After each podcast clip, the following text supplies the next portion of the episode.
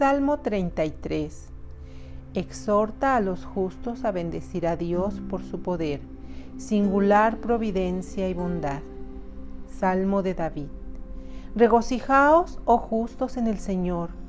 A los rectos de corazón es a quienes les está bien el alabarle.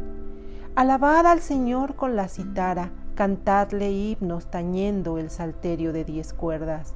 Entonad un cántico nuevo, cantadle a coros suaves himnos, porque la palabra del Señor es recta y su fidelidad brilla en todas sus obras. Ama la misericordia y la justicia. Toda la tierra está llena de la misericordia del Señor. Por la palabra del Señor se fundaron los cielos, y por el espíritu de su boca se formó todo su concierto y belleza. Él tiene recogidas las aguas del mar, como en un odre, y puestos en depósito los abismos.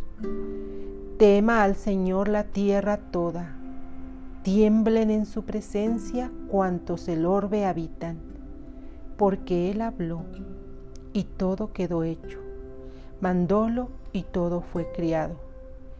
El Señor desbarata los proyectos de las naciones, deshace los designios de los pueblos e inutiliza los planes de los príncipes, mas los designios del Señor permanecen eternamente.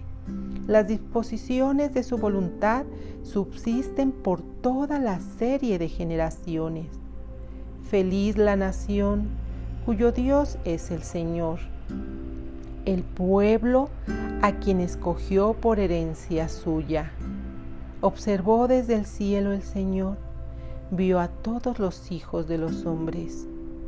Desde su firmísimo trono echó una mirada sobre todos los habitantes de la tierra. Él es el que formó el corazón de cada uno. Él conoce todo lo que hacen.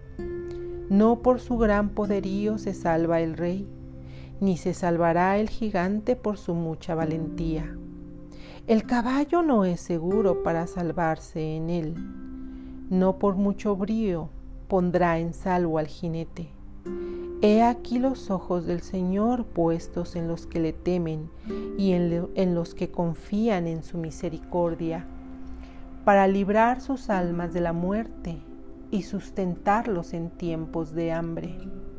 Así nuestra alma espera con paciencia al Señor porque Él es nuestro amparo y protector. En Él hallará nuestro corazón su alegría y en su santo nombre tenemos puesta la esperanza.